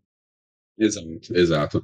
Só para fechar meio de pagamento, a gente avançar com os outros pontos aqui, pessoal, não solta a pipoca não, que hoje nós vamos até 11h30 tranquilamente, tá? É o seguinte, o grande abraço para o meu amigo Rômulo aqui, pessoal lá de Manaus, vou dar um case aqui com eles do Mercado Pago. Nós nos tornamos há pouco tempo, inclusive, homologadores do Mercado Pago. E o pessoal fez um trabalho fantástico, incorporaram, fizeram a integração, passaram a ser parceiros do Mercado Pago na região norte, distribuíram maquininhas de integração nos PDVs com o Mercado Pago na região. O Rômulo pintou o norte do país de azul e branco. Fizeram um trabalho espetacular com o Mercado Pago lá na região. Grande abraço ao Rômulo e a equipe que está aqui na nossa audiência. Exatamente isso. Poxa, tem oportunidade aqui. Já estamos no PDV. Não é só fazer integração, é fazer integração e remunerar com ela. Então foi é exatamente isso que o Daniel falou. Bom, vamos avançar. Tem um ponto importante que eu coloquei aqui, vou colar de novo, que é a dedução do ICMS desonerado, tá, pessoal? Existe uma questão em relação ao ICMS desonerado que é o seguinte: é, a nota técnica, né, a criação dela, deixou optativo para os estados, né, é, deduzir ou não dos totais. Então, o que é o ICMS desonerado? É uma redução no valor do ICMS. Então, por exemplo, quando eu uso o CST20, eu tenho redução de base. Se eu tenho redução de base, eu vou pagar um ICMS menor. Eu vou destacar um ICMS menor. Ah, se eu tenho uma isenção, CST 40, 41, ou seja, não vou destacar ICMS naquela operação, eu desonerei o ICMS, eu reduzi o ICMS naquela nota. Então, o Estado quer que você informe qual é o valor do ICMS que você está deixando de informar. Isso é o conceito de ICMS desonerado. Só que ficou aquele dilema, tá bom. O ICMS desonerado deduz ou não do valor da nota? Na fórmula da, do valor da nota fiscal, do VNF, o que, que acontece? Existe lá a previsão de você deduzir o valor do ICMS desonerado, né? subtrair. Só que a aplicação disso fica a critério da UF. Então, o que, que vem por aí? Apenas o campo que nada mais é do que uma flag para dizer inde deduz deson, ou seja, é um indicador se o valor do ICMS desonerado vai deduzir do valor do item ou não. Por quê? Porque o ICMS é um imposto por dentro, lembre? Ele tá, o, o valor do ICMS ele está embutido no preço da mercadoria. Então, se eu marcar que eu vou deduzir o ICMS desonerado, eu vou subtrair isso do valor do preço da mercadoria, eu vou reduzir o valor de VNF no XML. Se eu não marcar, eu vou informar a desoneração, mas não vou deduzir. Ok? É o caso também que pegou o pessoal aí meio de calça curta da retenção dos tributos federais nas notas para órgão público. Né? E aí, eu deduzo ou não deduzo? Né? Então tem essa, essa situação muito, muito parecida. Então, nem sempre você, às vezes você informa, mas não deduz. Às vezes você informa e deduz. Então, essa, esse INDE deduz deson é justamente uma flag para dizer: olha, vou pegar o ICMS desonerado e vou deduzir do total. Então, marca que sim. Não, não vou deduzir. Então marca que não. Parece bem pedagógico, né? Nossa, eu tenho que dizer para você faz, mas é por conta dos softwares lá dentro dos servidores que vão importar esses XMLs para acelerar a tratativa, esse tipo de coisa. Então, a gente tem essa informação aí do ICMS desonerado se vai ser deduzido ou não, tá? É mais uma flag no seu cadastro de regra fiscal. E aí a gente tem a declaração de conteúdo eletrônica, né? A DCE, é a declaração de conteúdo tradicional que a gente já tem, que já acompanha, que vai ser eletrônica, né? Então você vai informar eletronicamente o que, que tem né, naquela, naquela embalagem, o que, que tem ali quando eu estou despachando ali uma mercadoria, né? E ela vai ter uma, é uma declaração auxiliar, que é, vai ter um impresso, que é o DACE, né? O DCE. Essa declaração a gente já usa, já faz isso quando põe mercadoria no correio, parará. Vamos fazer também de forma eletrônica. Sim, mais uma, mais um. Eu não diria um documento fiscal eletrônico, né? Mas é mais uma, é uma obrigação acessória eletrônica, que é o DCE. E aí, eu não tenho certeza se a gente tem a CBR DCE ou se vai ter. Não sei como é que está isso no ACBR em relação a. Provavelmente deve ter, não sei como. Se o pessoal da CBR já, pode falar. Já vou dar uma pesquisada aqui. Eu, eu lembro de ter visto alguma coisa, mas é, é tanta coisa eu, que a gente. Eu, Exato, eu tenho um cálculo que eu falei, é, é, é, olha, ó, pronto, o mestre Ítalo já botou, tá no forno, é isso aí. Pô, a CBR não, a CBR não, como é, não, não, esqueci o termo que diz agora, é, Mas o, o a CBR não decepciona. Se, se, lançar um, documento fiscal novo, o Ítalo não se aguenta. Ele, enquanto ele não começar a implementar, ele, ele quer ser pai mãozinha de treme, né? A mãozinha treme, né? Eu acho que a dificuldade maior é, é, é, bolar qual é o ícone do componente, né? Que deve ficar dias pensando ali. Um pouco isso. Show de bola. Bom, pessoal, a gente tem uma situação também é, referente ao CBNF, nota técnica 2019-001. Deixa eu colar aqui para o pessoal que está no chat. É que nós vamos ter alguns campos referente a crédito presumido de ICMS e CBNF. Tá? O CBNF é o Código de Benefício Fiscal, ou seja, se você tem alguma redução no ICMS, você informa o CBNF no documento fiscal. E as empresas, nas suas declarações, elas querem gozar de ICMS presumido, de crédito de ICMS, mas ela tem benefício fiscal também no ICMS. Então, a Cefaz está pedindo para você é deixar mais transparente no documento fiscal. Ou seja, ah, tem benefício fiscal e essa operação te gera crédito presumido de ICMS, então você vai informar os campos, código do crédito presumido, percentual do crédito presumido e valor do crédito presumido. Então, são campos que a gente vai abrir aí no software, na regra de negócio, na regra fiscal, nas operações com CBNF, se for uma operação que tem crédito presumido de ICMS, vai ter que preencher esses campinhos aqui no documento fiscal, tá, pessoal? Essa nota técnica já, já foi publicada no calendário da CBR, já está lá, tá? Os campos vão para o componente ACBR normalmente, mas é como eu falei, antes de esperar o ACBR atualizar o componente, você já tem um dever de casa antes para fazer. Mapear os campos, entender o fluxo, implementar a regra fiscal, para depois fazer o bind com os componentes do ACBR. Então tem um trabalho de casa para fazer. E falando em CBNF, pode falar. Eu coloquei o link do tópico aí que o Diego também repercutiu essa nota técnica. Ela entra em implantação em testes 4 do 3 e 1 do 4 Isso. em produção, né? Então, até pouco tempo.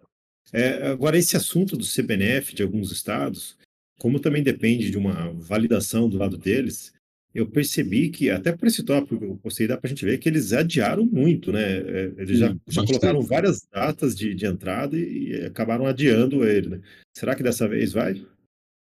É, ali na FRAC, a gente tem uma expectativa de adiar mais uma vez, tá? Principalmente por, por alguns fatores. Ano de eleição municipal, é, é, você tem reforma tributária, que já foi aprovada, já saiu da fase de legislação, depois merece um papo próximo sobre a reforma tributária. Agora que já saiu da fase de legislação, aí estão sendo criados grupos de trabalho, a gente vai já começar a entrar nos documentos técnicos. A mesma coisa é isso aqui. Eu acho que devido a um ano de eleição municipal, eleições municipais, que tem muita relevância dentro dos estados, e também o andamento da reforma tributária, eu acredito numa nova prorrogação mas pode ser que não. Tem que acompanhar a nota técnica, fazer o dever de casa, deixar aquele if comentado e na hora certa só descomentar o if.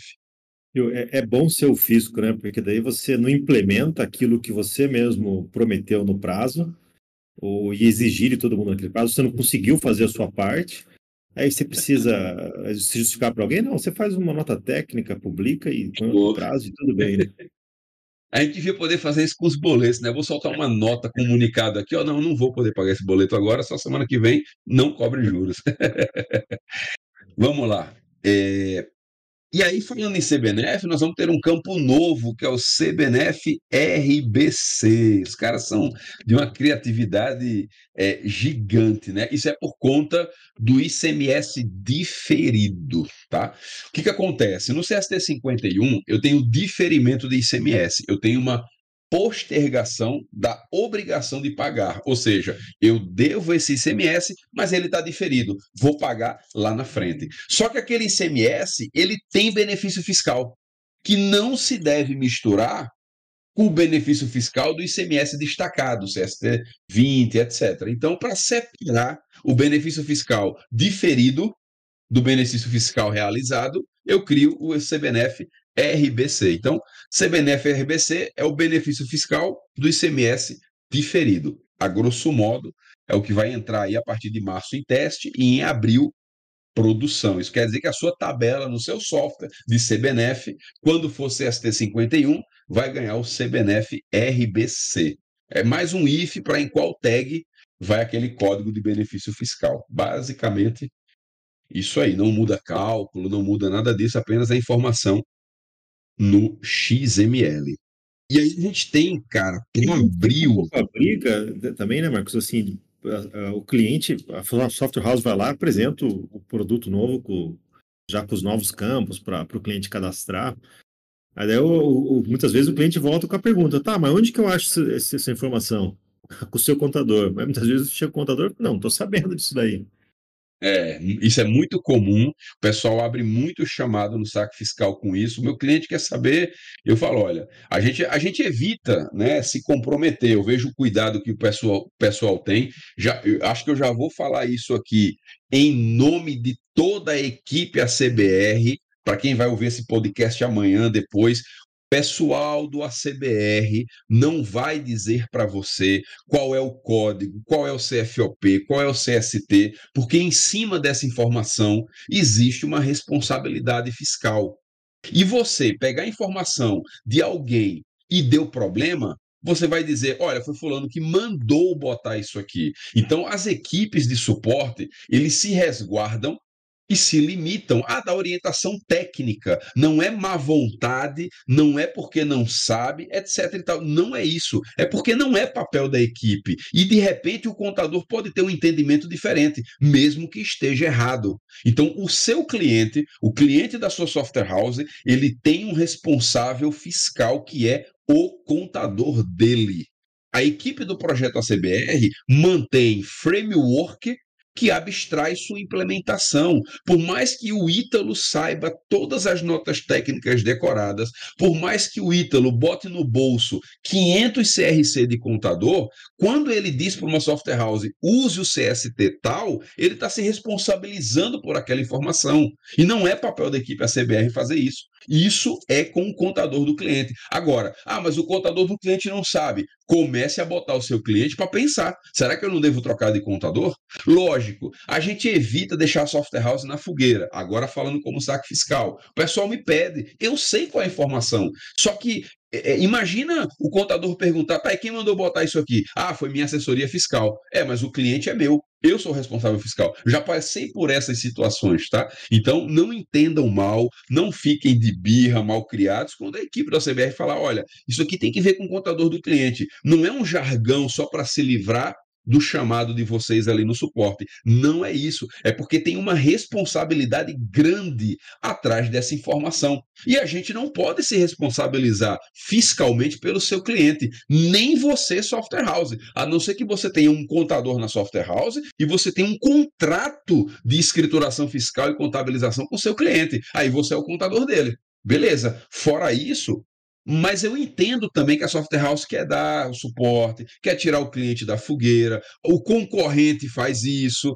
o cliente no concorrente ele tem informação fiscal, enfim, é, precisa tomar cuidado, mas falando pela equipe ACBR, não fiquem chateados quando vem esse tipo de, de retorno. O Daniel pode falar melhor sobre isso, eu me antecipei aqui, mas é porque tem responsabilidade sobre esse tipo de informação. E não é papel da equipe do ACBR ou do SAC Fiscal dizer como seu cliente deve tributar. A gente orienta o seu software. O que seu software tem que ter, não como seu cliente vai tributar. Daniel, quiser comentar alguma coisa?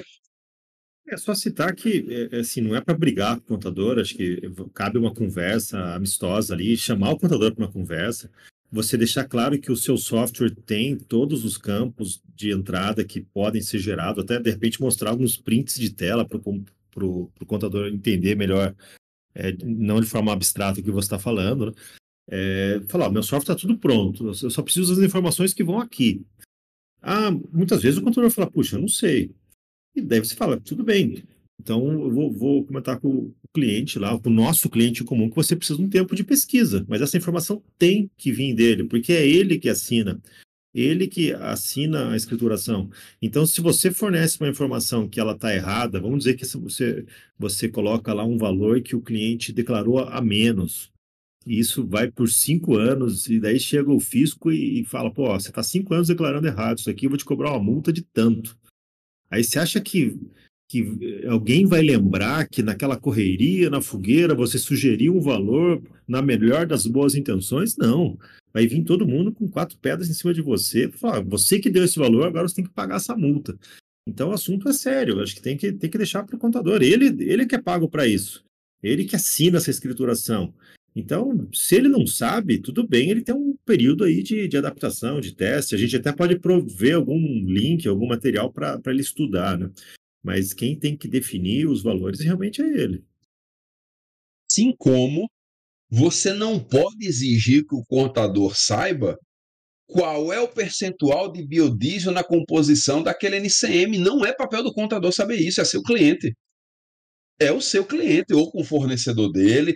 É, é, eu vejo muito isso. Não é, tu, não é porque se trata de campos do XML que o contador tem que saber a origem da informação de todos os campos do XML. Não. Percentual de combustível, bio, percentual de biodiesel na composição não é problema do contador, gente. O seu cliente que tem que saber. Então tem muita informação ali no XML que não é de competência do contador, não adianta a software house exigir dele. Cabe a software house entender um pouquinho do que se trata e ajudar o cliente onde pegar aquela informação. Esse é o direcionamento. Bom, esse caso coloquei... aí seria no, no, próprio fornecedor do produto, né? Ela, ela, ela vai ter uma conversa.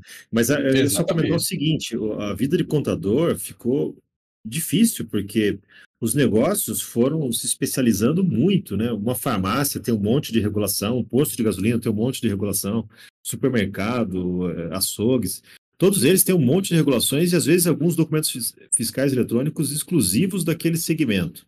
A software house se especializou. Hoje uma software house que atende posto de gasolina, muitas vezes só atende posto de gasolina, outra só atende farmácia, outra só atende supermercado. Isso. Raro a software house de sucesso que atendem 15 tipos de segmento. O contador, por outro lado, não se especializou. Ele atende todos os segmentos. Então, como é que o cara vai entender de, de farmácia, de posto? Ele não vai, ele não vai conseguir, né? Então, realmente, é, eu acho que até um pouco da, da, dificuldade de compreensão que os contadores têm na hora de chegar num, num atendimento é isso. Ele, ele tem um conhecimento rasante dos negócios, mas não que ele não possa estudar, ver, é, até, algumas, até algumas reuniões você passar alguns links, mostrar a sua pesquisa, olha, eu vim por aqui, achei isso aqui, meu entendimento é esse, o senhor concorda? Já dá o caminho das pedras para o cara, né? Muitas vezes ele só vai dar o ok dele, confirmar, mas ele vai falar para o cliente, olha, coloca essa informação aqui. Exato. Eu, por exemplo, eu não concordo, me dói no ouvido quando eu escuto o contador falar: eu não tenho que saber de XML, não é problema meu, só o DANF. Nossa, isso aí para mim é, ele está derrubando a categoria, porque as informações fiscais do XML ele tem sim que saber. Agora, XSD, é, é, campos que não são do negócio fiscal, não, isso não. Isso aí eu não, eu também não concordo. Então, assim, tem que ter esse bom senso aí na hora de, de, de o que cobrar e a quem cobrar, né? Tem essa, essa situação.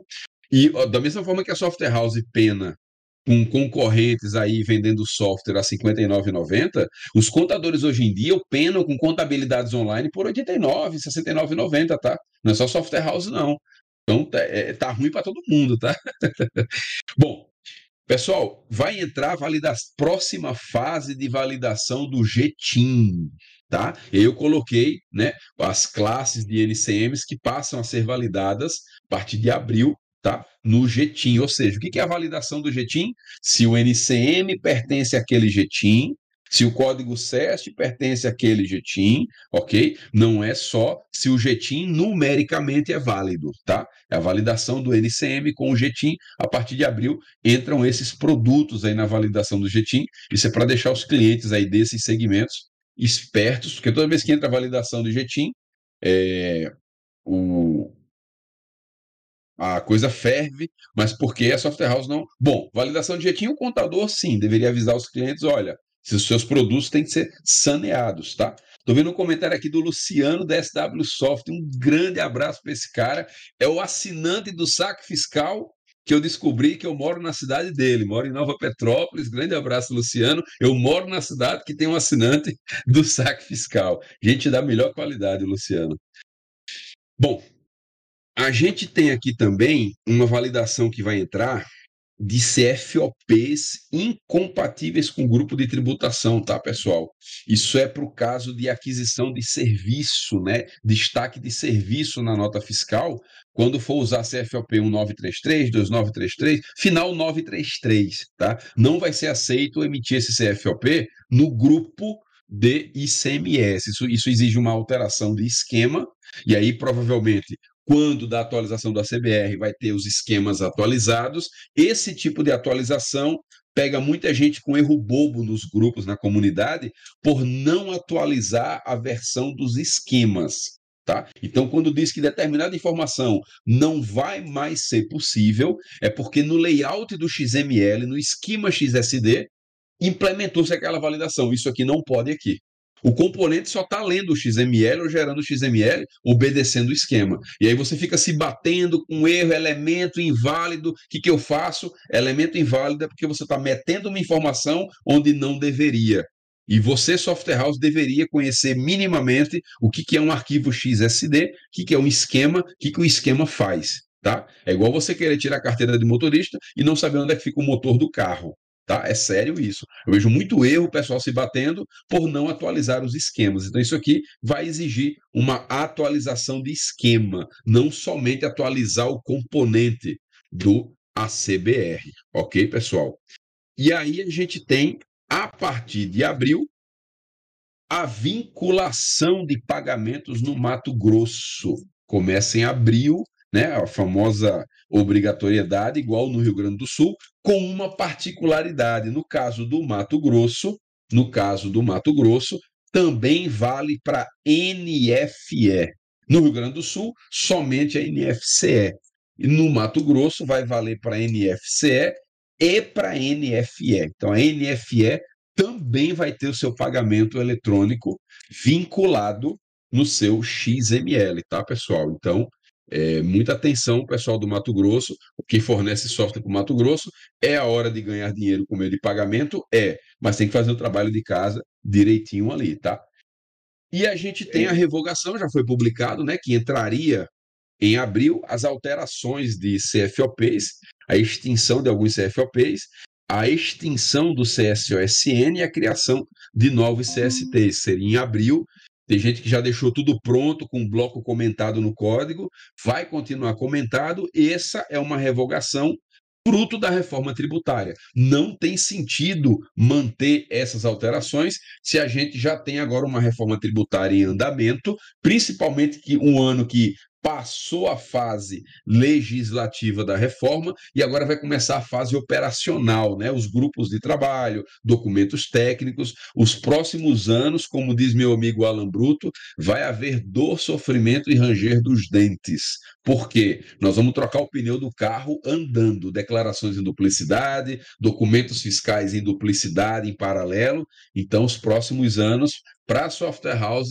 eu prevejo que não vão ser tão fáceis. Porém, a gente tem tecnologia, a gente tem projeto ACBR, a gente tem o saque fiscal, que é para ajudar a gente nessa caminhada. Então, contem com a gente aí nisso.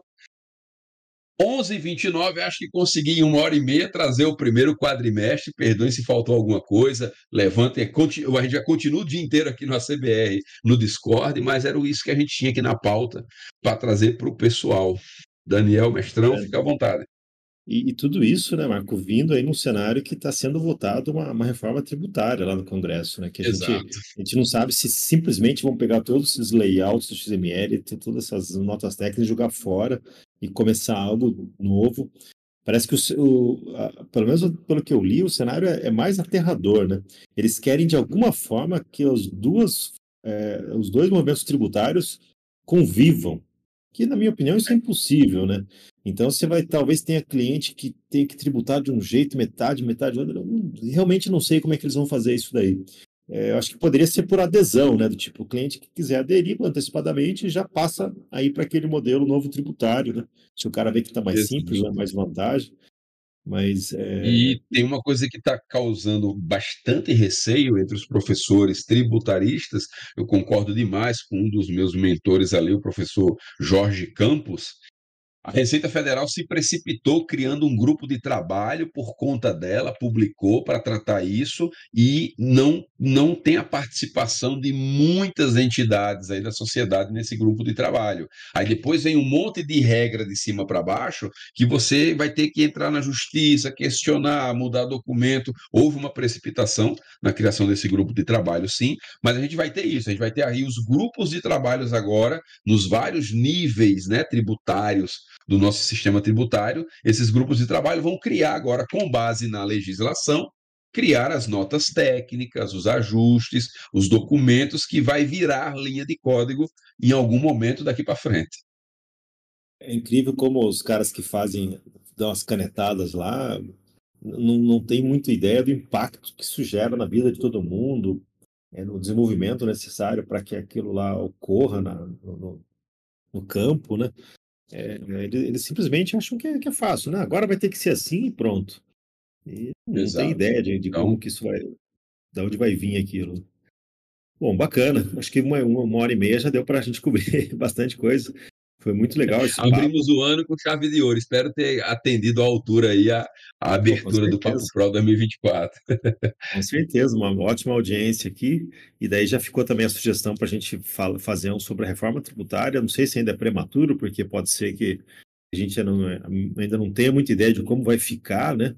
Não sei se, se já dá para ter uma visibilidade disso. É, mas semana que vem vamos tentar ajeitar isso aí para a gente fazer as previsões para 2024, aí falando de tendência, tecnologia, o que, que a, software house deve ficar de olho, né? O que, que, que, que pode estar tá subindo, o que, que pode estar tá descendo. E também, de repente, pegar um pessoal que teve na NRF e para eles contarem um pouquinho como é que foi a feira, o que, que eles viram, o que, que eles acharam legal. Vamos tentar recrutar, fazer duas edições aí do Papo Pro com, esse, com esses assuntos aí. Marcão, quer deixar um último recado?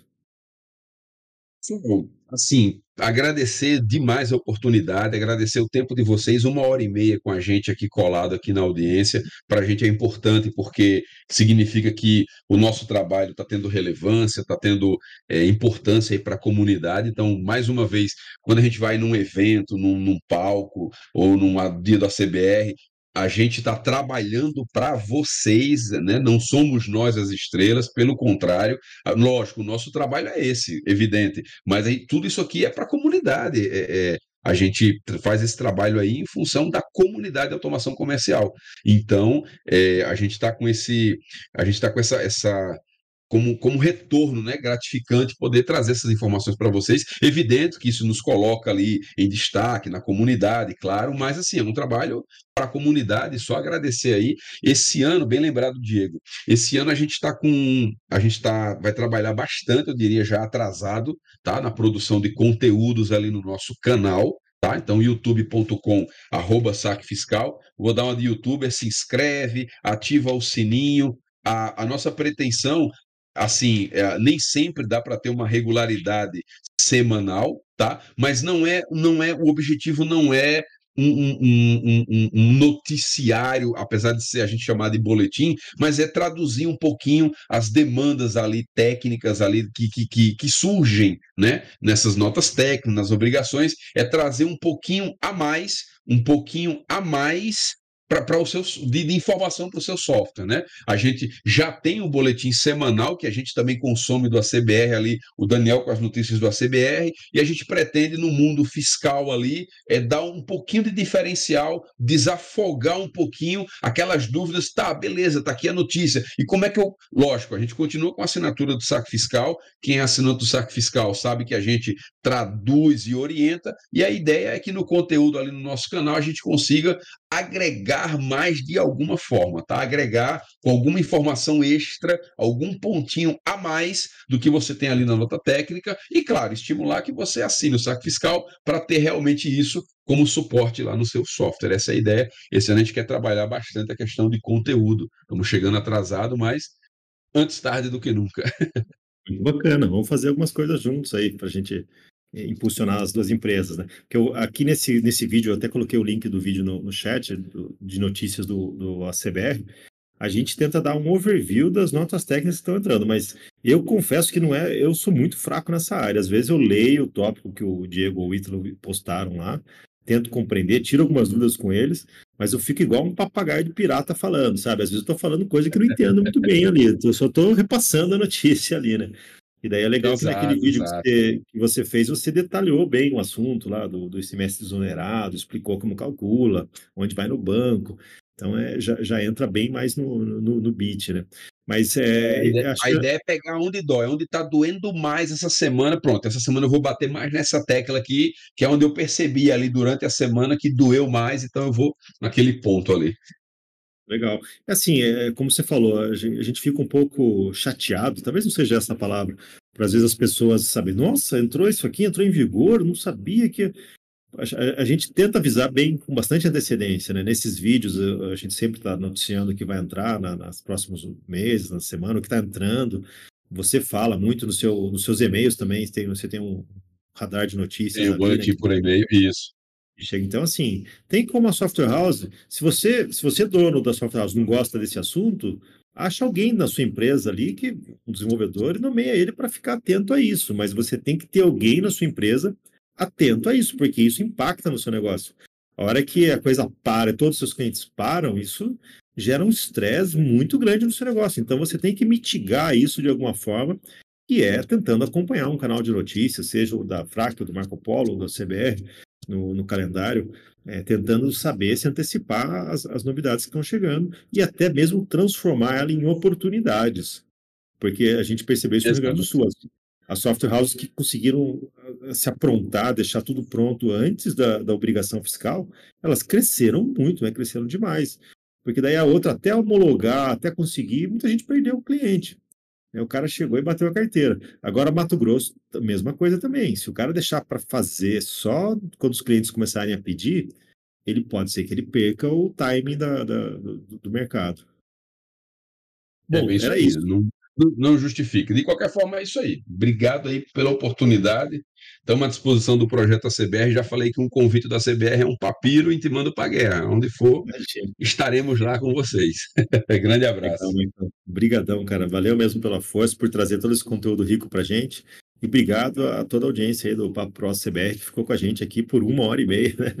E um ótimo trabalho para todos vocês. Obrigado mesmo. Quinta-feira vamos ter o Carlos Cantu. Quinta-feira a gente não vai estar tá aqui no Discord, porque o Cantu ele, ele, ele citou que ele quer mostrar uma live, mostrar muito tela. Então vai ser no horário do Papo Pro, a gente vai noticiar bastante aqui nos nossos canais o link do vídeo, até já vou colocar aqui, mas aí vamos estar com o cara que, um dos caras que mais entende de Firebird do, do mundo, não é nem do Brasil, do mundo, o Carlos Cantu. E ele vai, estar falando aí sobre performance no, no Firebird. Então, como eu falei, estamos começando uma semana bem especial aí do Papo Pro. Pessoal, muito obrigado para todos vocês. Já coloco o vídeo aqui na descrição do chat. Um, um ótimo trabalho aí e a gente se vê na quinta-feira lá na live do Cantu. Valeu, pessoal. Valeu, produção.